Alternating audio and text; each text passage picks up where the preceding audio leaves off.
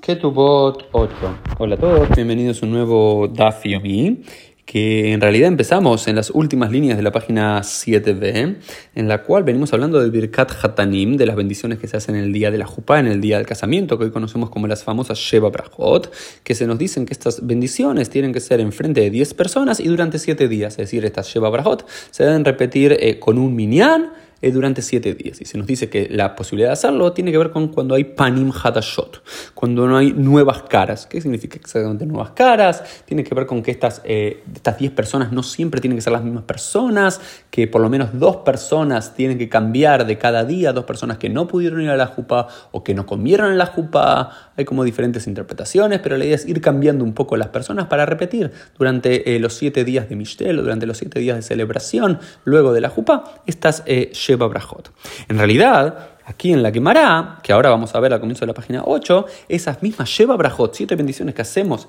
al final de cada Jupá para coronar a la pareja, aparecen aquí por primera vez en la tradición, aparecen aquí en la Gemara. Pero vamos a ver que no eran siete, que eran seis, porque la bendición final que hacemos sobre el vino ¿Sí? Eso es una bendición extra, es la séptima que se agrega después, para lesader, para organizar todas las brajot al kos, Kiddush, sobre una copa de vino. porque Es una tradición judía de los tiempos eh, eh, rabínicos clásicos, especialmente en la época de, la, de los Amoraim, que cuando vamos a hacer varias bendiciones juntos tenemos que hacerlo a través de algún elemento que los una. Ese elemento es la copa de vino. ¿Y cuáles son estas seis bendiciones? Que de la misma forma que la van a escuchar en una jupá que pueden ir mañana, pasado mañana, hace una semana, la jupá que tuvieron ustedes o que van a tener sus hijos o que tuvieron sus abuelos o sus padres, esas mismas brajot, tengan en cuenta que aparecen aquí en la quemará, que tiene más de 1700, 1800 años de historia.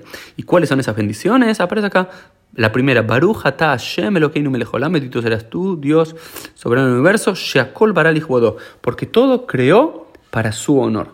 Y la segunda es Beyotzer Adam, y creó al ser humano. ¿Sí? Y después dice, Asher Yatzaret Adam Betzalmo Betzelem Demut ¿sí? Eh, y que creó, hay una segunda bendición que dice que creó al ser humano.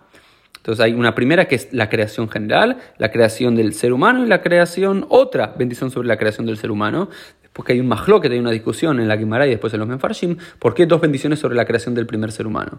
Algunos dicen que es porque primero pensó en crear a los seres humanos y después los creó, vemos Mak Shabbat primero y Maase después, y otros dicen no, porque la primera bendición es por la creación de Adam y la segunda es por la creación de Eva. Entonces la primera es por la creación de los hombres y la segunda por la creación de las mujeres, que se van a unir en la Jupá. Entonces tenemos Dios como creador, primera Berajá, Dios como creador de los hombres, segunda Brajá, Dios como creador de las mujeres, tercera Brajá. La cuarta, Sosta Sisbetagela Karabe Kibbutz Banea Letoja Besimcha. La tercera es que les damos la alegría a la ciudad de Jerusalén y a los novios para que vivan en alegría Baruch ata Hashem Tzion bebanea, bendito sea tu Dios, que eh, llena de alegría a Tzion y a sus hijos. Entonces hablamos de la alegría de eh, revitalizar Jerusalén, revitalizar Israel a través de nuevas parejas del pueblo de Israel. Y la cuarta es, eh, la quinta, perdón, con una de las melodías que cantamos hasta nuestros días, le, deseamos alegría y regocijo a, esta nueva pareja, a Mesamea Hatam Bekalá, a la alegría del novio y de la novia, como tuvo la primera pareja humana en el Gan Eden. Entonces, lo que están diciendo los rabinos es que en esta, eh, lo que sería hoy la sexta, pero en tiempos talmúdicos, la, eh, perdón, la quinta bendición, es que eh, los novios, esta nueva pareja humana, es como una nueva, un nuevo Adán y Eva que tienen la posibilidad de recrear un nuevo mundo, como supo hacer esta pareja en felicidad en el Gan Eden. Y la última es eh, la que empieza primero con Baruchat Hashem, lo que Olam, Asher Barasa son Besimha, aquel que creó la alegría y el regocijo, Hatam Bekalá, el novio y la novia, Gilá, Riná, Ditzá, ¿sí? Eh, la alegría, el júbilo, el amor, la hermandad, la paz, eh, y el compañerismo, todas cosas que le decíamos a los novios y decíamos que se vuelvan a escuchar las voces del novio y de la novia, kol sazón be kol sim,